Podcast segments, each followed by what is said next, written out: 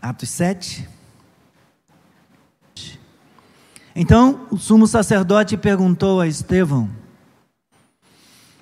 Isso de fato é assim? É verdade? Em outras palavras, é verdade o que estão acusando você? Estevão respondeu: Irmãos e pais, escutem. O Deus da glória apareceu a Abraão, nosso pai, quando este estava na Mesopotâmia, antes de morar em Arã. Ele disse: Saia da sua terra e do meio da sua parentela e vá para a terra que eu lhe mostrarei. Então Abraão saiu da terra dos caldeus e foi morar em Arã.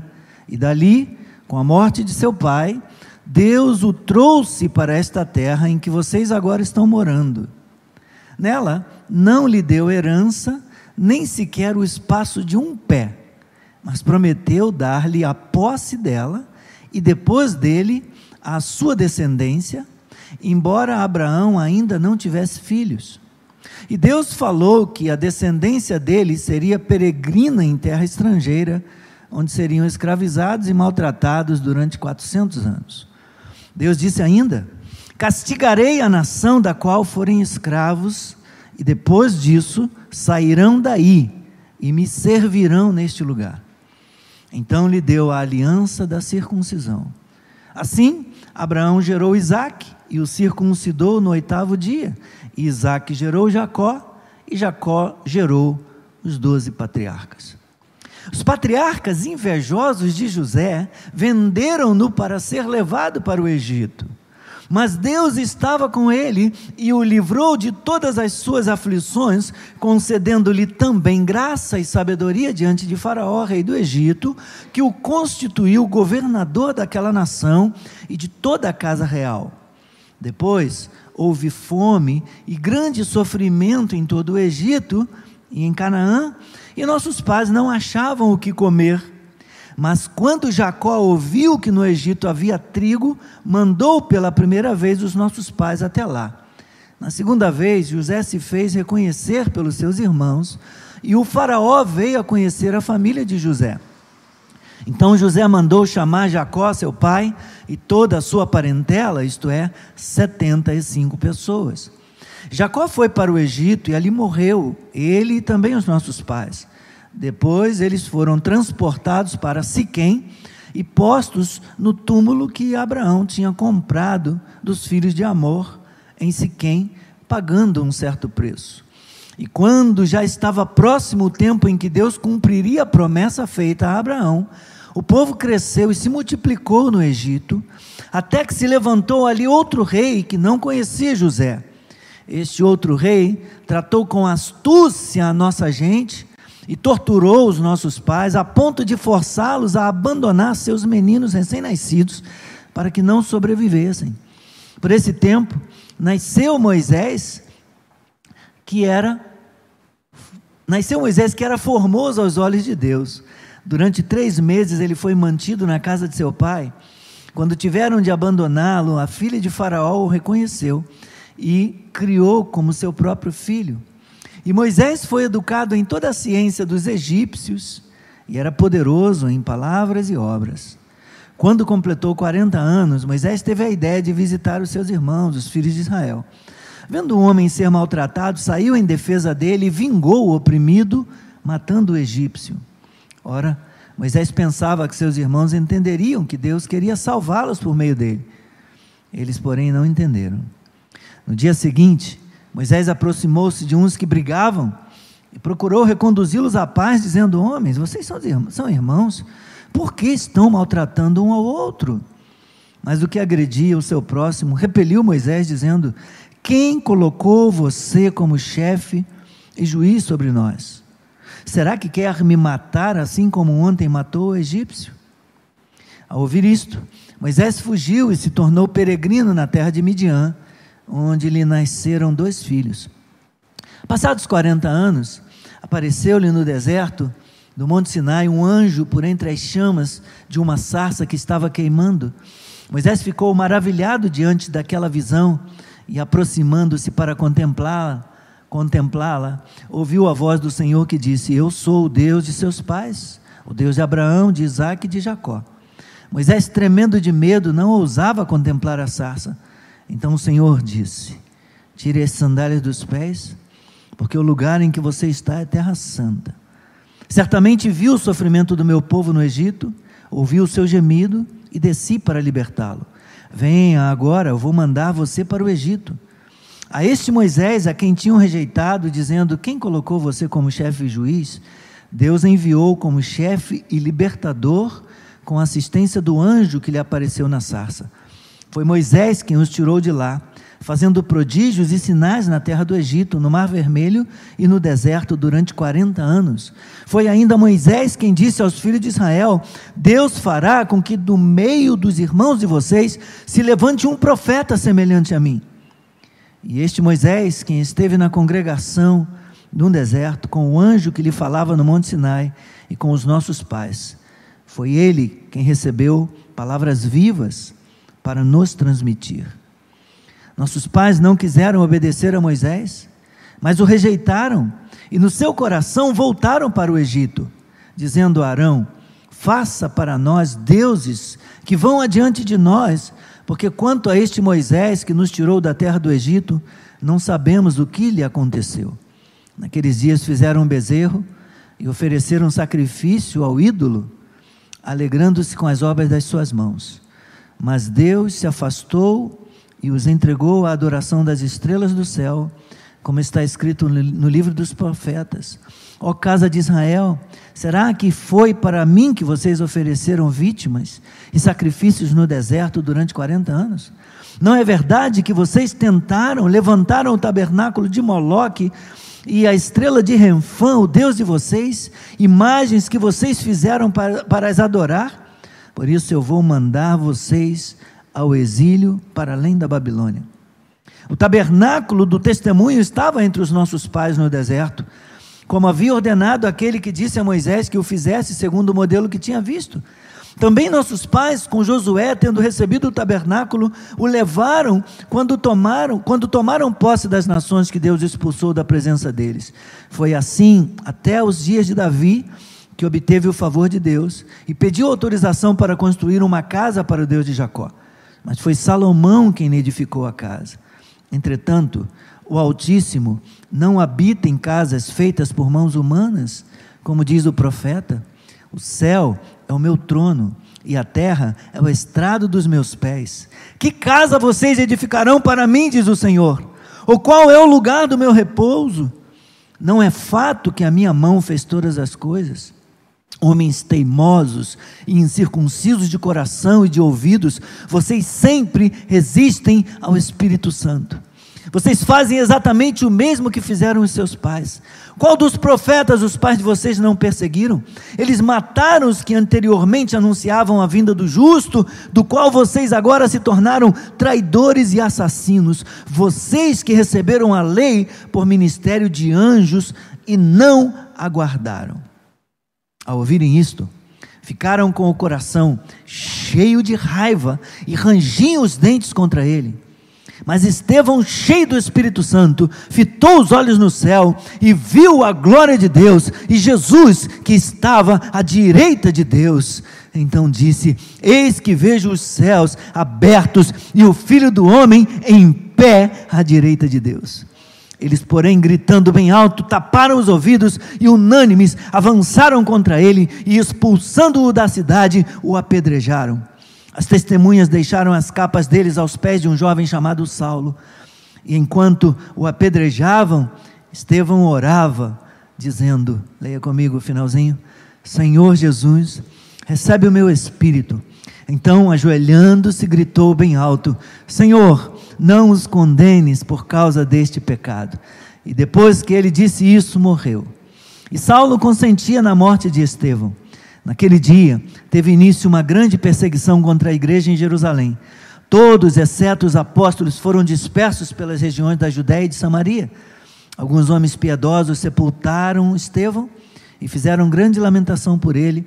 Saulo, porém, queria destruir a igreja indo de casa em casa, arrastava homens e mulheres, lançando-os na prisão.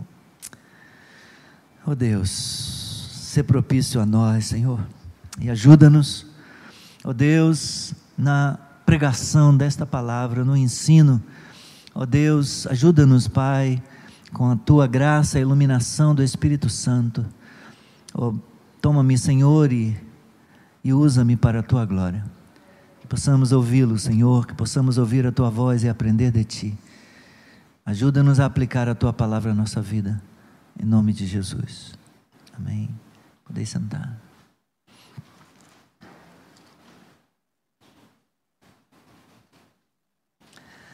Estevão foi o primeiro mártir cristão, meus irmãos. O primeiro a pagar com a sua própria vida a sua fé depositada em Cristo. Mas ele não foi o único. Muitos seguiram seus passos para o martírio. Pessoas que viveram e algumas que ainda vivem e proclamaram e algumas que ainda proclamam a verdade que é intolerável neste mundo cheio de maldade, neste mundo perdido. Ao longo da narrativa bíblica, no Novo Testamento, nós temos relatos de servos e servas do Senhor que pagaram um alto preço por conta da sua fé, do seu testemunho e da sua proclamação do Evangelho, da salvação em Jesus Cristo. A perseguição aos cristãos ocorreu de forma intermitente desde a morte de Estevão e também a morte dos apóstolos mais tarde, todos eles morreram é, por conta da sua fé, alguns de, de um tipo terrível de morte. Apenas João morreu de velhice, mas não apenas os apóstolos, não apenas a liderança da igreja, mas muitos cristãos a igreja, de modo geral, experimentou a perseguição que extrapolou as páginas da Escritura, de maneira que se levantou contra a fé cristã e alcançou e atinge a igreja em todo o tempo, em todas, em todas as eras até o dia de hoje. Uma obra que pode ajudar, se você gosta de ler, e pode enriquecer a sua, a sua vida e a sua leitura, e fala a respeito dos mártires cristãos, é uma obra de John Fox, intitulada O Sangue dos Mártires, que conta a história de vários cristãos que perderam a sua vida por causa da sua confissão de fé em Cristo como Senhor, e incluindo dois bispos da igreja anglicana que foram, que foram queimados vivos é, na época do governo de é, Maria Sanguinária.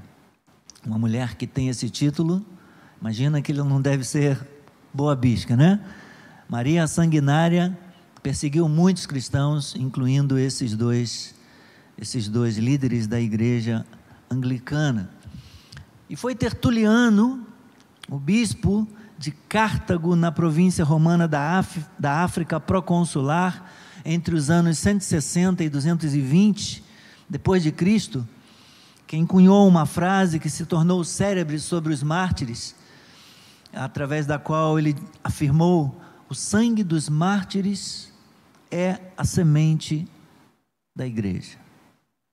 O sangue dos mártires é a semente da igreja. Temos visto isso é, se revelando como verdade ao longo dos tempos. Em 2017, poderia falar de Policarpo, bispo de Esmirna, é, que foi morto por sua fé e lhe deram a oportunidade de negar Cristo para escapar do juízo e da condenação, e ele disse que em 86 anos o Senhor nunca o tinha desapontado e ele iria, não iria trair o seu Senhor, e ele foi, ele foi morto Alguns dizem que foi queimado, mas outros, outros contam que a chama não pegava nele, então alguém se aproximou e o apunhalou pelas costas, para que morresse, porque o fogo não, não queimava. Outra tradição diz que ele morreu, que ele morreu em chamas, mas não aceitou não aceitou negar a Jesus Cristo. Mas em 2017, 47 pessoas morreram em dois atentados contra cristãos coptas no Egito. E mais cerca de 120 pessoas ficaram feridas. Os ataques ocorreram no domingo de Ramos, uma semana antes da Páscoa. Em 2019, no domingo da Páscoa, vários atentados aconteceram no Sri Lanka e deixaram ao menos 258 mortos e mais de 500 feridos. Entre, entre estes, 29 eram membros de uma igreja chamada Igreja Evangélica Sião.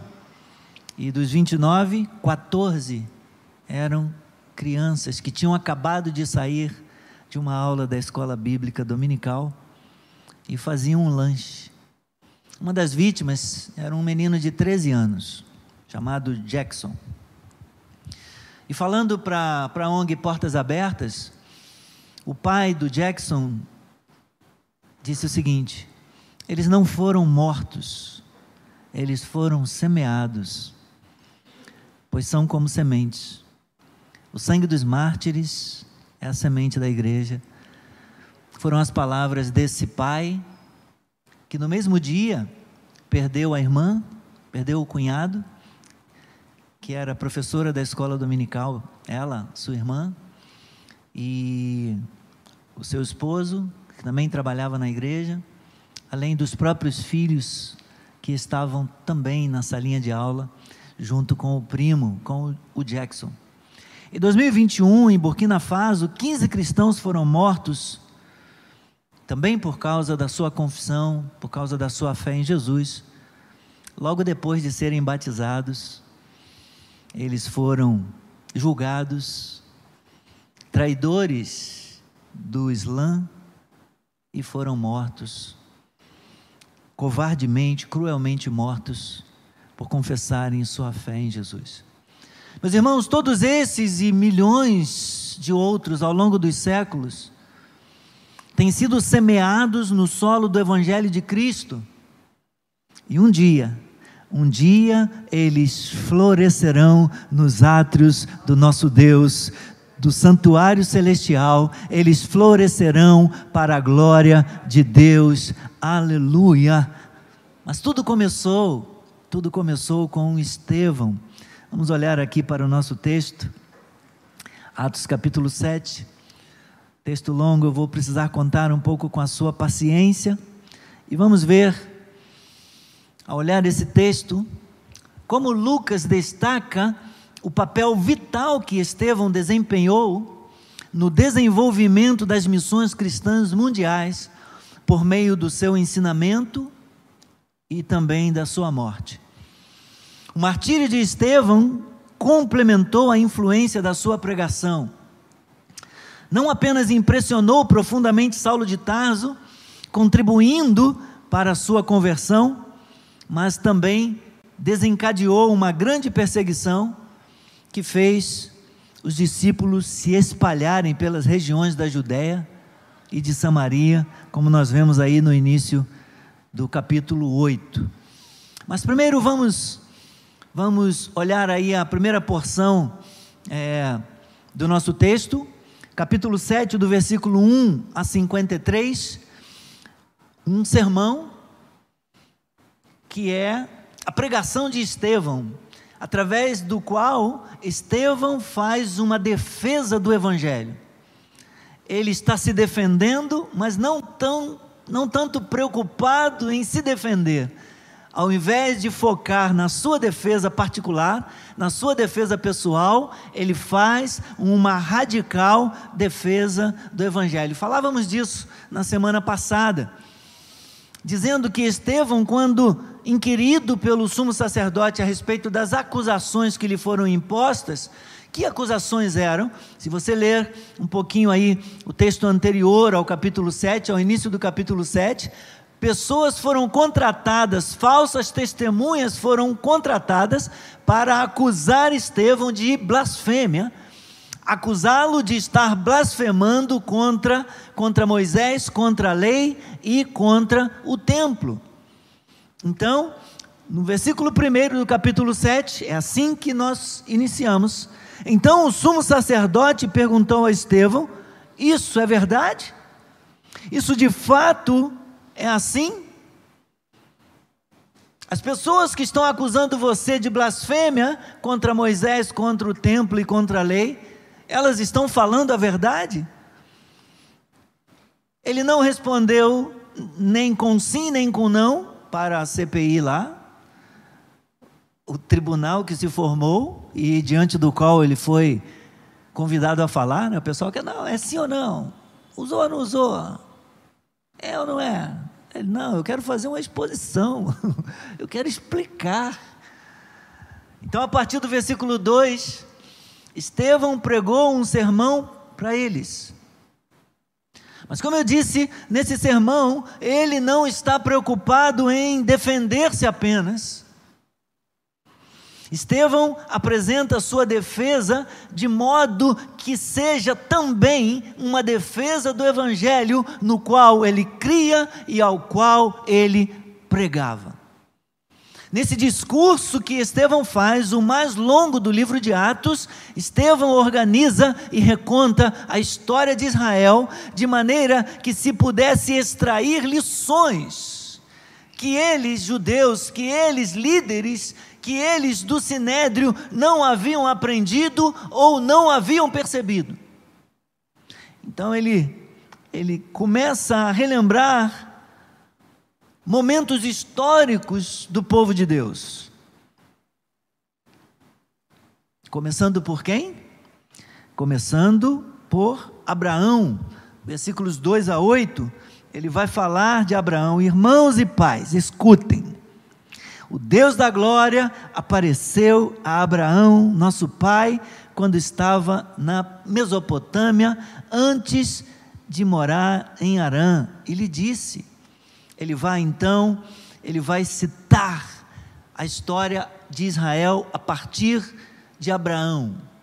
Em seguida, ele parte para falar da história de José, como se ele estivesse separando é organizadamente a história em momentos.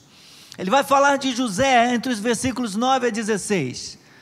Então começa com Abraão até o versículo 8, quando ele vai falar de Jacó e da geração dos patriarcas, e depois do 9 ao 16 ele vai falar de José, quando ele fala e ele menciona o período dos patriarcas no Egito, quando eles vêm forçados por conta da fome, eles são obrigados a descer para o Egito. Do versículo 17 a 43, ele vai citar a história de Moisés e o Êxodo, e ele vai se deter por um tempo mais longo aqui, do versículo 17 ao 43, ele vai gastar um tempo maior na sua exposição por conta das acusações que estava recebendo que envolviam Moisés e a lei.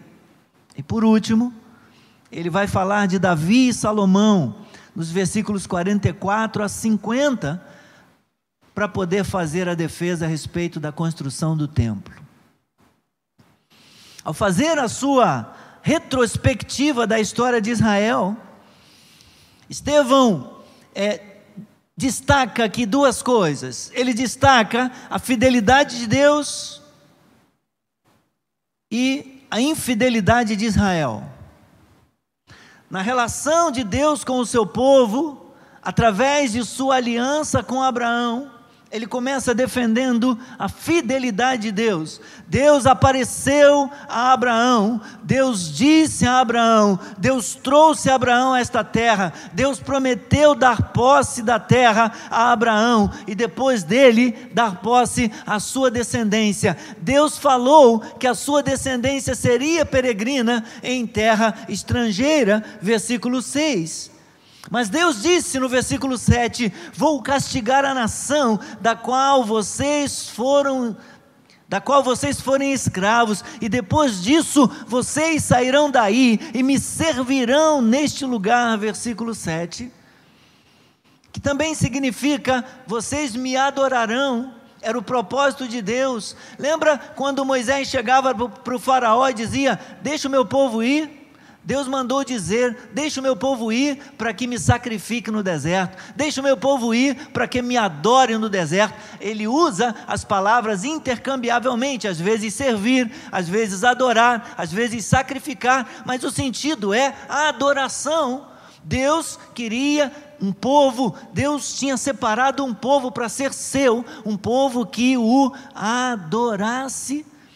E ele está dizendo, Estevão está mostrando para eles que o Deus soberano, o Deus que conduz e governa e rege a história, esse Deus tomou a iniciativa com Abraão e lhe fez promessas. E Deus foi fiel, Deus permaneceu fiel em cumprir as suas promessas, mesmo e apesar da infidelidade do povo.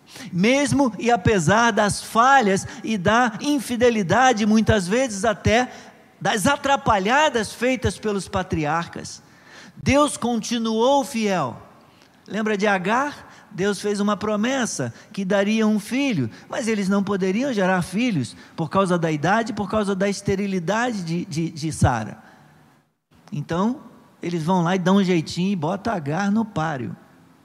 Deus nunca mandou ajudar. O projeto de Deus não era Ismael, era Isaac. Mas eles tentaram ajudar, botaram uma outra pessoa que não tinha nada a ver e forjaram Ismael e não Isaac.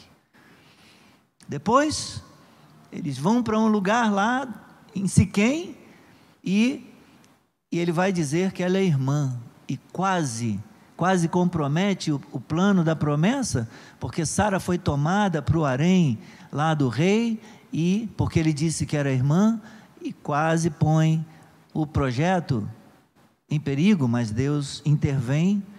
Então Deus foi fiel, apesar da infidelidade dos patriarcas.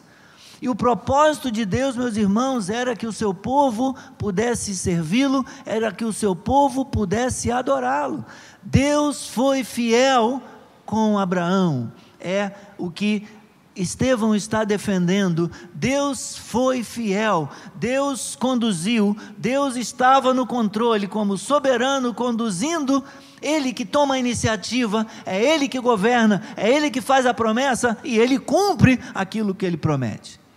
E Ele vai seguir aí na mesma linha com José, a partir do versículo 9 ao 16 que, que nós conhecemos da história de José? Será que nós podemos ver, da mesma maneira como Deus agiu com Abraão, Deus sendo fiel também com José? Vejam como Estevão começa destacando já desde o início que os patriarcas, eles foram o quê? Invejosos, está mostrando logo de cara a infidelidade deles, a fraqueza e a fragilidade deles, as trapalhadas deles. Os patriarcas invejosos de José venderam-no para ser levado para o Egito, mas Deus, qual é a posição de Deus, qual é a postura de Deus, qual é a atitude de Deus em relação a José? Mas Deus estava com ele e o livrou de todas as suas aflições, concedendo-lhe também graça e sabedoria diante de Faraó Faraó, rei do Egito, que o constituiu governador daquela nação e de toda a casa de Israel. Deus foi fiel com José também. Os patriarcas o venderam para os ismaelitas, que o levaram para o Egito, mas Deus estava com ele também no Egito, e Deus prosperou. Deus foi com José, Deus prosperou a vida dele e trouxe a família dele para o Egito, e eles foram sustentados, e vieram 75 pessoas para o Egito e se transformaram em uma multidão, em um povo com milhões de pessoas, mas Deus cuidou deles, foi fiel a eles lá no Egito também. Mesmo quando não achavam e não tinham o que comer, em Canaã, os patriarcas vieram, vieram para o Egito, e de novo Deus foi fiel com José, Deus foi fiel com a família dele, com a família de Jacó, e eles vão se transformar agora num povo numeroso, e ele vai falar sobre Moisés, versículos 17 a 43. Quando estava próximo o tempo em que Deus cumpriria a promessa feita a Abraão, o povo cresceu e se multiplicou no Egito, até que se levantou ali outro rei. Aí já eram milhões de pessoas. O número aí, os comentaristas divergem, alguns falam de 2 milhões, 3 milhões, mas era muita gente. E mais uma vez, Estevão destaca novamente a fidelidade de Deus de geração em geração. Deus continua sendo Deus, Deus continua governando, Deus continua se manifestando de modo fiel, mesmo que o povo se mostre infiel, ou mesmo que os patriarcas é, se mostrem falhos, se mostrem invejosos, se mostrem infiéis. Ele dá destaque aqui você vê que ele vai falar a respeito de Moisés, mas antes de falar de Moisés, veja, até que se levantou ali outro rei que não conhecia José. Este outro rei tratou com astúcia a nossa gente, torturou os nossos pais, versículo 19, a ponto de forçá-los a abandonar seus meninos recém-nascidos, para que não sobrevivessem lá à matança dos inocentes, dos meninos, né, no Egito. Por esse tempo nasceu Moisés, que era formoso aos olhos de Deus, e Deus vai descrever, Estevão vai descrever como Deus preparou Moisés para ser um líder que tiraria o povo lá do Egito, que que comandaria o êxodo, mas antes de falar de Moisés, o que, que ele lembra? A fidelidade de Deus nas gerações anteriores. Versículo 17: Quando já estava próximo o tempo em que cumpriria a promessa feita a Abraão, esse Deus é Deus de Abraão, é Deus de Isaac, é Deus de Jacó. Esse é o Deus que continua comandando a história. Esse é o Deus que continua fiel de geração em geração. Foi fiel a Abraão, foi fiel aos patriarcas em sequência, foi fiel a José. Ele agora ele vai se manifestar na vida de Moisés. Ele vai se manifestar agora na vida de Israel, provendo para Israel um guia, provendo para Israel um intercessor, um libertador, um líder que iria conduzir Israel no êxodo e os lideraria pelo deserto em direção à terra prometida.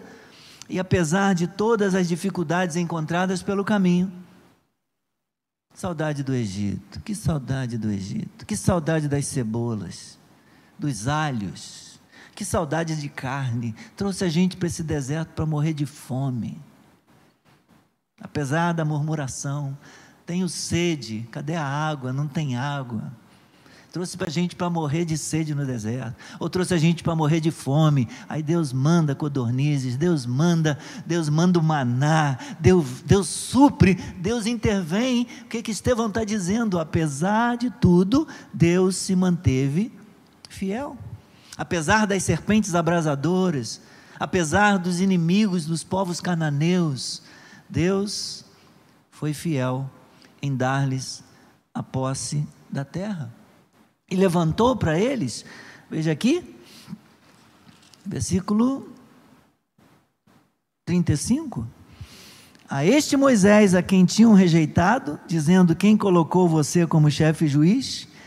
que, que Deus fez? Versículo 35: Deus enviou como chefe e libertador com a assistência do anjo que lhe apareceu na sarça.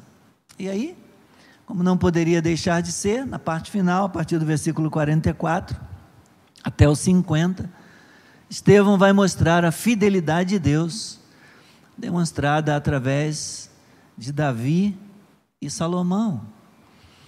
E de novo, assim como aconteceu anteriormente, é, quando ao falar de Moisés, da providência de Deus ao levantar Moisés como libertador de Israel, ele antes relembrou as promessas de Deus a Abraão, agora novamente ele está fazendo isso.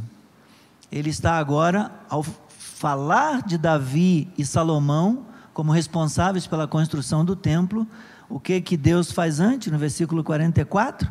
O tabernáculo do testemunho estava entre nossos pais no deserto, como havia ordenado aquele que disse a Moisés que o fizesse segundo o modelo que tinha visto. Também nossos pais, com Josué, tendo recebido o tabernáculo, o levaram quando tomaram posse das nações que Deus expulsou da presença deles. Foi assim até os dias de Davi, que obteve favor de Deus e pediu autorização para construir uma casa para o Deus de Jacó, mas foi Salomão quem lhe edificou a casa. Então, de novo, antes de falar daqueles que foram os responsáveis pela construção do templo, ele de novo lembra as gerações anteriores para enfatizar a fidelidade de Deus. Como diz o pastor John, batendo nessa tecla da fidelidade de Deus de geração em geração, Estevão está dando uma ênfase aqui.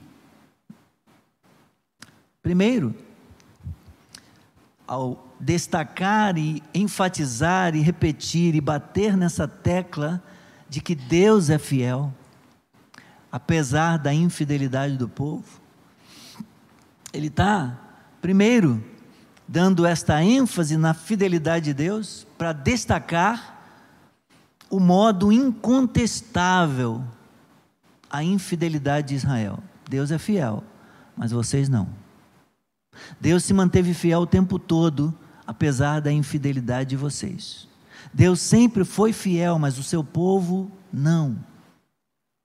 Mas ele também está mostrando que a fidelidade de Deus ao seu povo, em segundo lugar, ela não dependia do fato deles serem fiéis na guarda da lei e do templo, que são exatamente a razão dele estar sendo acusado de blasfêmia.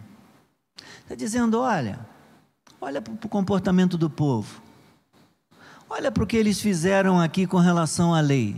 Quando Deus deu a revelação da lei, é, a partir do versículo 35. Moisés os tirou de lá, fazendo prodígios e sinais na terra do Egito, do Mar Vermelho, do deserto, durante 40 anos. Foi ainda Moisés quem disse aos filhos de Israel: Deus fará com que do meio dos irmãos de vocês se levante um profeta semelhante a mim. Este Moisés, quem esteve na congregação no deserto, com o anjo que lhe falava no Monte Sinai e com os nossos pais, foi ele quem recebeu as palavras vivas para nos transmitir. Ele recebeu as tábuas da lei eram as palavras vivas para nos transmitir.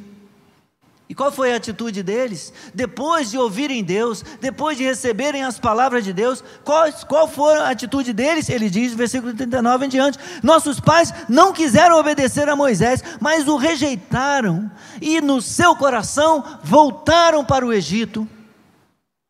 Eles rejeitaram a provisão de Deus, eles rejeitaram a revelação de Deus. Eles blasfemaram contra a palavra de Deus, eles blasfemaram contra a lei. Ele diz: Mas Deus, Deus não depende é, dessas coisas, desses símbolos que vocês consideram importantes, Deus não depende deles para se revelar. E como que Estevão prova isso para eles? Que Deus não depende do templo para se revelar e muito menos Deus não depende que eles que eles guardem a lei para se revelar para eles. Olha como ele começou falando com Abraão. Versículo 2. Irmãos e pais, escutem. O Deus da glória apareceu a Abraão, nosso pai, quando esse estava onde? O Deus da glória se revelou, Deus manifestou a sua glória, Deus se revelou, Deus apareceu a Abraão, nosso pai, quando ele estava onde? Na Mesopotâmia.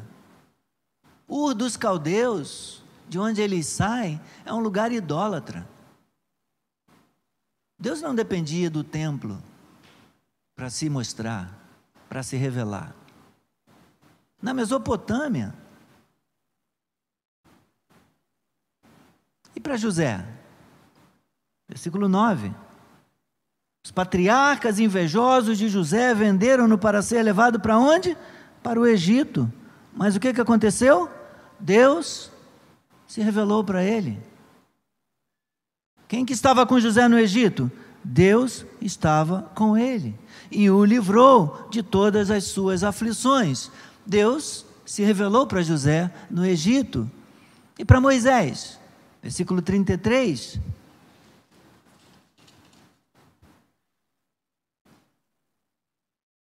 Vou ler o 32. Eu sou o Deus de seus pais, o Deus de Abraão, de Isaac e de Jacó. Moisés, tremendo de medo, não ousava contemplar a sarça. Então o Senhor disse: Tire as sandálias dos pés, porque o lugar em que você está é terra santa. Mas lá não era Jerusalém.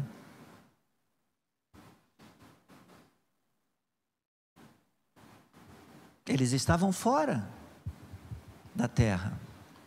Mas Deus diz: mesmo não havendo templo, Deus sempre se revelou.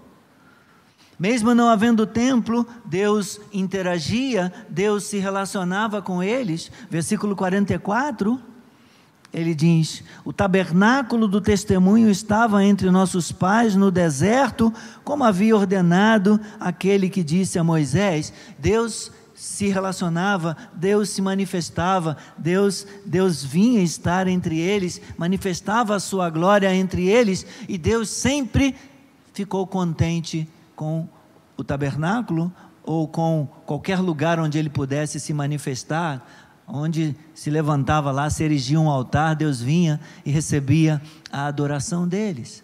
Embora Deus tenha permitido a adoração, tenha permitido a construção do templo, meus irmãos, para ele, o verdadeiro tabernáculo, o templo de verdade, não é terreno, mas é o santuário celestial, como descrito no versículo 49. Antes, no 48, ele diz: Entretanto, diz Estevão, o Altíssimo não habita em casas feitas por mãos humanas, como diz o profeta. E o que, que o profeta diz? O céu é o meu trono, a terra é o estrado dos meus pés. Que casa que vocês vão edificar para mim, diz o Senhor? Qual é o lugar do meu repouso? Então, Estevão está fazendo uma defesa aqui, meus irmãos, está mostrando na sua argumentação, na sua tese ali, ao defender o Evangelho, ele está mostrando para eles que o verdadeiro santuário é o santuário celestial, que o templo verdadeiro é o céu, está no céu. Isso depois, mais tarde, vai se tornar bastante claro lá com o ensino em Hebreus, que a gente já teve a oportunidade de estudar aqui. Mas ele está contrastando então a fidelidade de Deus, de um lado, e a infidelidade de Israel do outro. E a gente já falou aqui, né? Como é que ele demonstra a infidelidade? No versículo 9, ao falar da inveja dos patriarcas, versículo 9 do capítulo 7, os patriarcas invejosos de José venderam-no para ser levado para o Egito. Ele está querendo, ele tem uma intenção aqui de lembrá-los de alguma coisa. Volte as páginas rapidamente ao capítulo 5.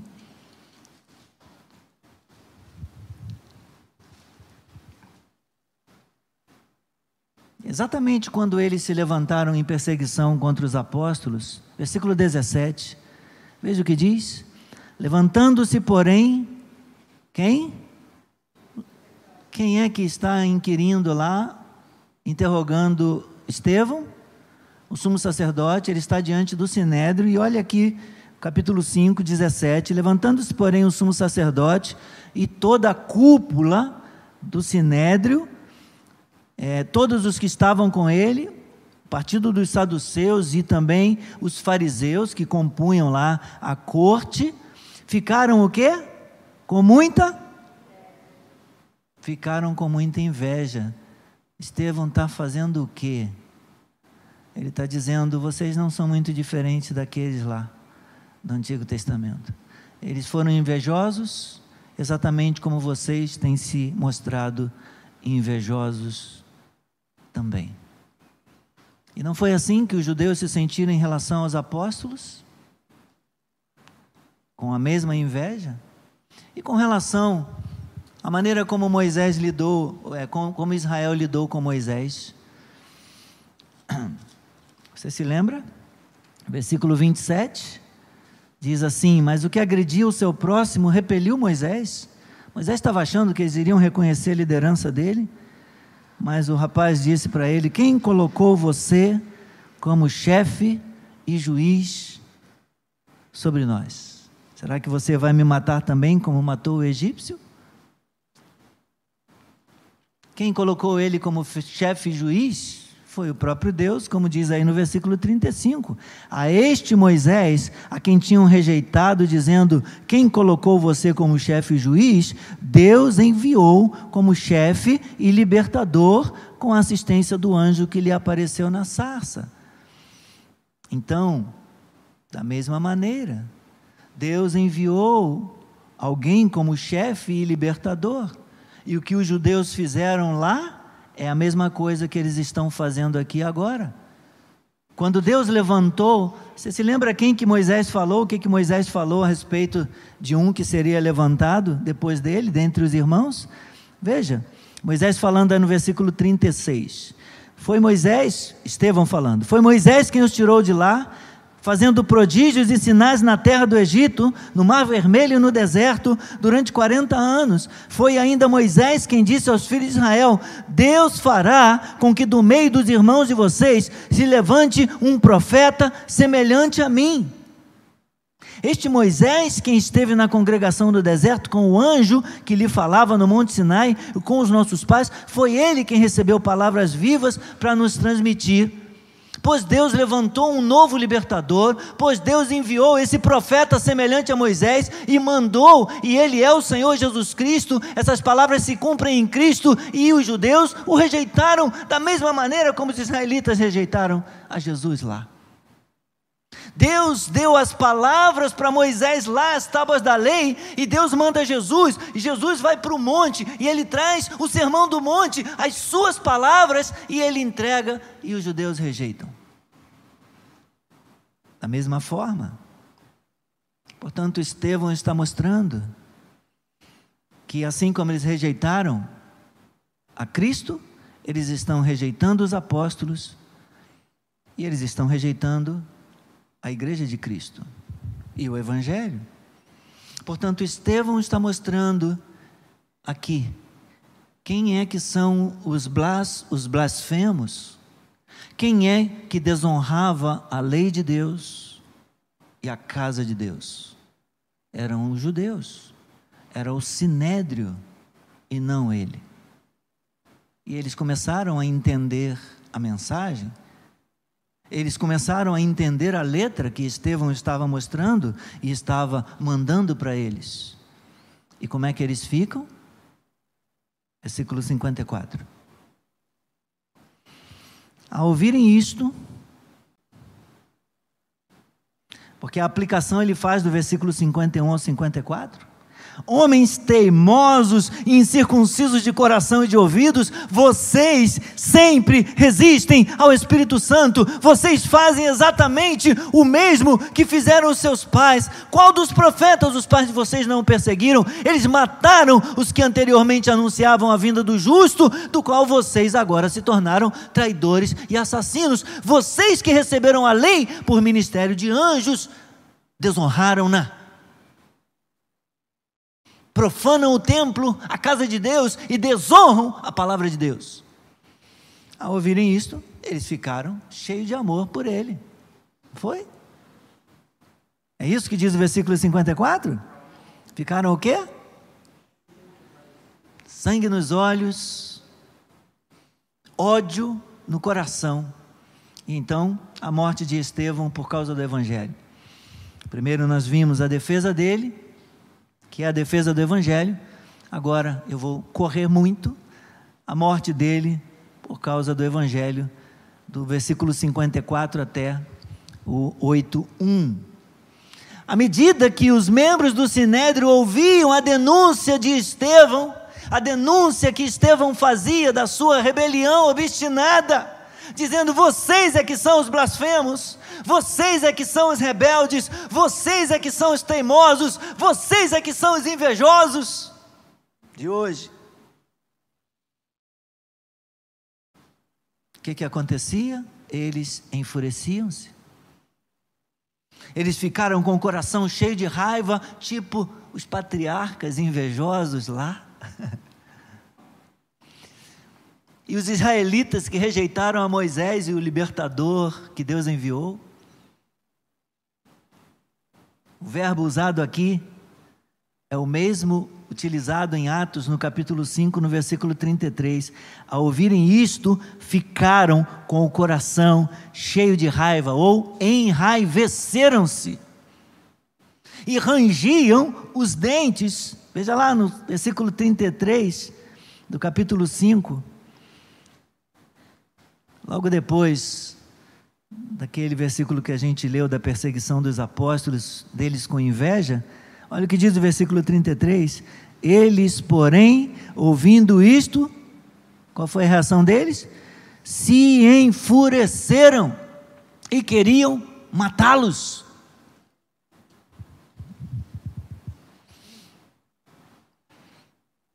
Eles estão cheios de ódios, decididos em matá-lo. E como já vimos aqui, eles tinham permissão, eles tinham poder para prender e para matar. Qual foi a reação de Estevão a essa explosão de ódio do sinédrio? Estando cheio do Espírito Santo, ele fixando os olhos nos céus, viu a glória de Deus. Ou seja, ele experimentou uma manifestação sensível, próxima, real da presença de Deus.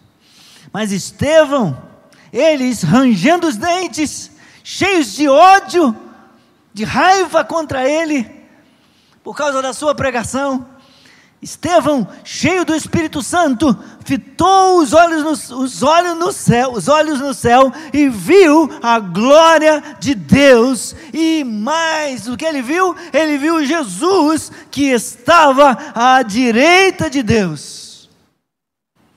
Então ele disse: Eis que vejo os céus abertos e o Filho do homem em pé à direita de Deus. Aleluia! Glória ao Senhor cheio do Espírito Santo, ele não foca na raiva, na ira, no ódio dos homens, ele fixa os seus olhos nos céus, ele contempla a glória, contempla a glória de Deus, ele experimenta, é envolvido por essa presença gloriosa de Deus, e ele também vê Jesus à direita de Deus, uma posição de honra e de poder equivalente ao do próprio Deus. Assim como Jesus normalmente é apresentado como estando nas Escrituras, nós vemos normalmente Jesus representado como estando sentado à direita do Pai. Se você está anotando, não, não vou ler. Mateus 26, 64, Efésios 1, 20, Colossenses 3, 1, Hebreus 1, 3 e 13, Hebreus 8, 1, Hebreus 10, 12. Em todas essas referências, Cristo está assentado à direita de Deus. No trono, entronizado e reinando em posição de honra e poder. Então, como normalmente na Bíblia ele é representado assim, como estando sentado à direita do Pai. A maioria dos comentaristas bíblicos, desde Gregório o Grande, assumiram a palavra estar nesta passagem, estar em pé.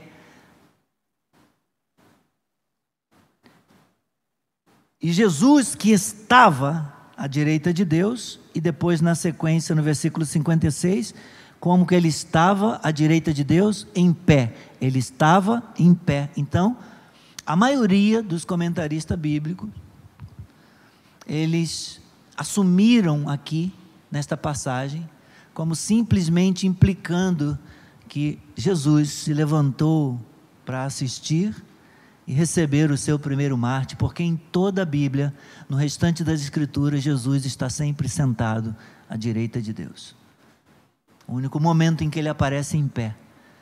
Então, os comentaristas entendem que é como se Jesus estivesse de pé, assistindo o seu, seu, seu servo, tudo que ele está passando, mas honrando e pronto para receber o primeiro mártir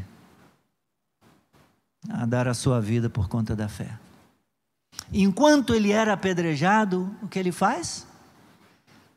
Eu vou terminar, tenha paciência só mais um pouquinho. E enquanto apedrejava, o versículo 59, o que que Estevão fazia? Estevão orava. Enquanto ele é apedrejado, Estevão ora. E em sua oração, quem ele nos lembra?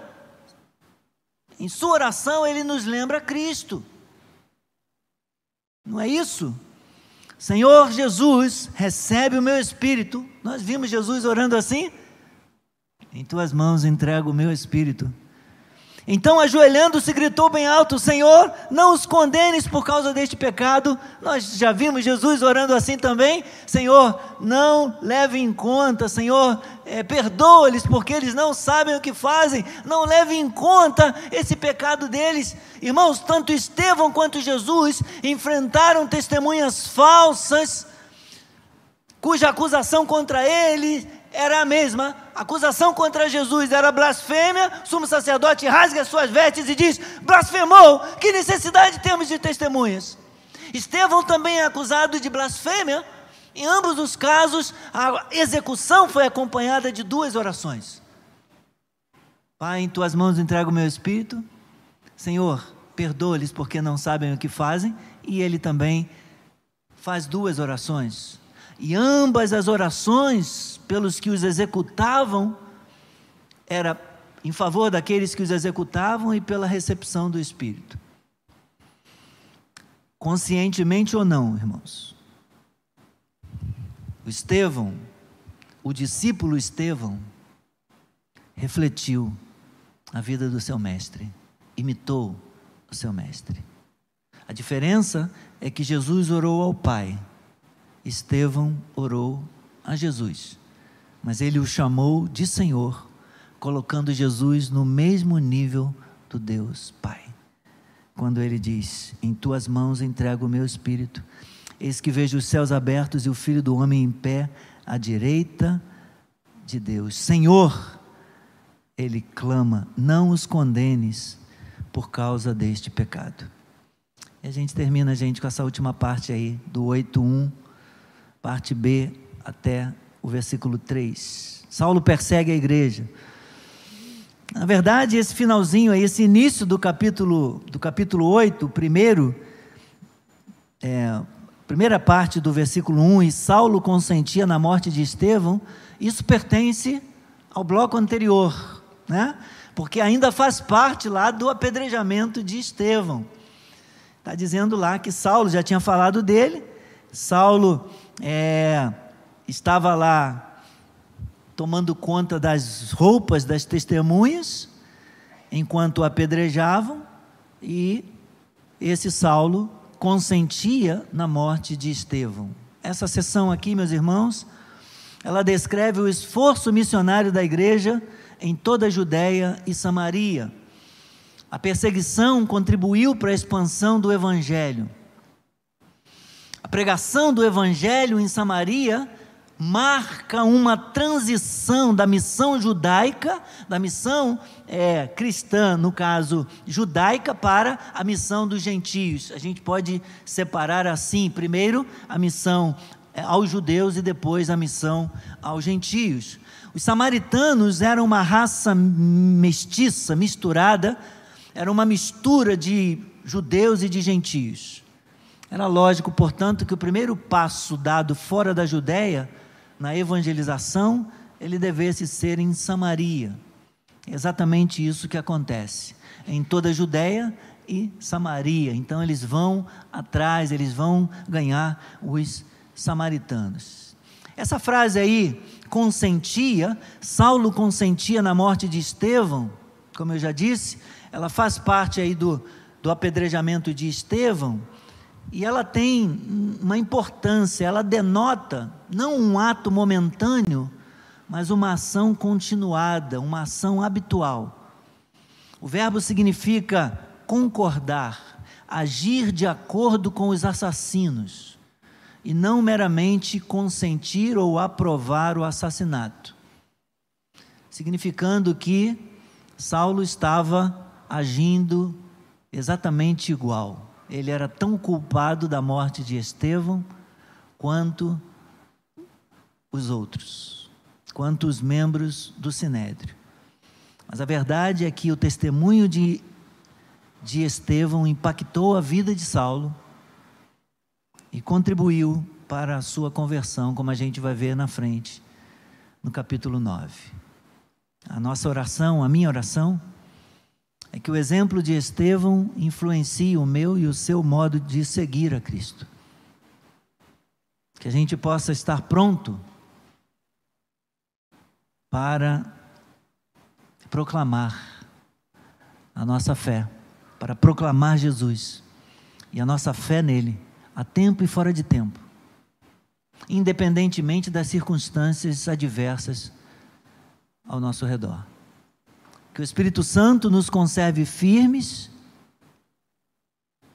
tendo sempre em vista a missão e a vontade de Deus para Ele, a vontade dele para a sua igreja.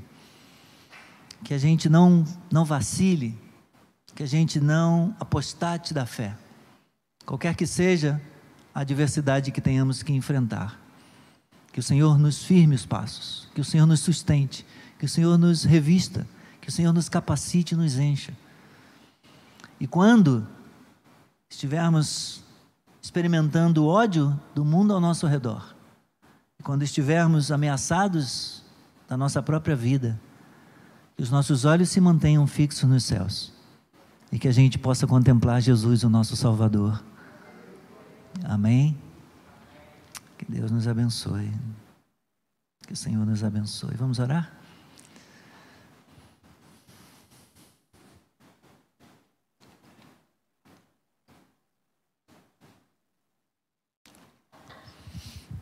Temos mais um pedido de oração aqui. Nossa irmã Imar está pedindo oração por Renata Sobral, que está enfrentando um câncer de mama. Temos várias pessoas naquela lista, naqueles nomes pelos quais eu orei no início.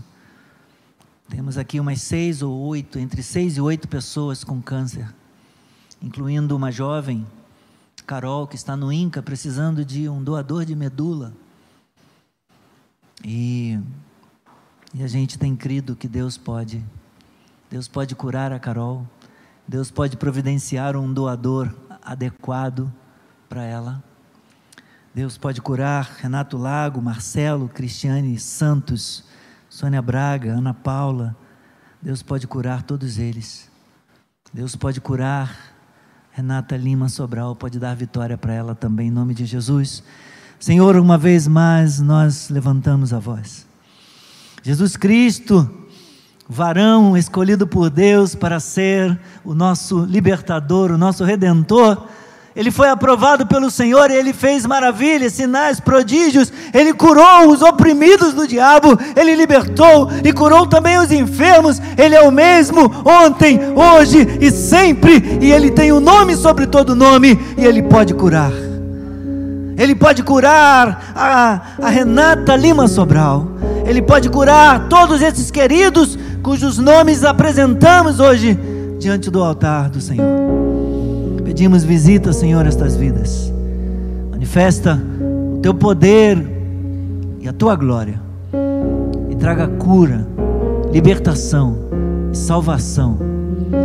Em o nome de Jesus Cristo, que vive e reina para todo sempre. Amém. Glória a Deus, glória ao Senhor, glória ao Senhor. Nós estamos chegando ao fim da transmissão, da mensagem, da transmissão do nosso culto. Eu quero, eu quero agradecer mais uma vez a sua confiança, sua companhia. Muito obrigado por participar com a gente. Que Deus fale ao seu coração, que Deus te revista, que Deus te encha a Sua presença. Não resista ao Espírito Santo. Hoje, se ouvires a voz de Deus, não, endure, não endureça o seu coração. Renda-se a Cristo. Renda-se ao poder do Espírito Santo. Obedeça ao Senhor. Entregue sua vida para Ele e viva Viva na presença desse Deus, desfrutando a alegria da salvação, em obediência e temor diante da Sua palavra. Um abraço. Nossa próxima live, sexta-feira, às 8 da manhã no Facebook, ou no domingo, 8 da manhã ou 18 horas. Fiquem com o Senhor.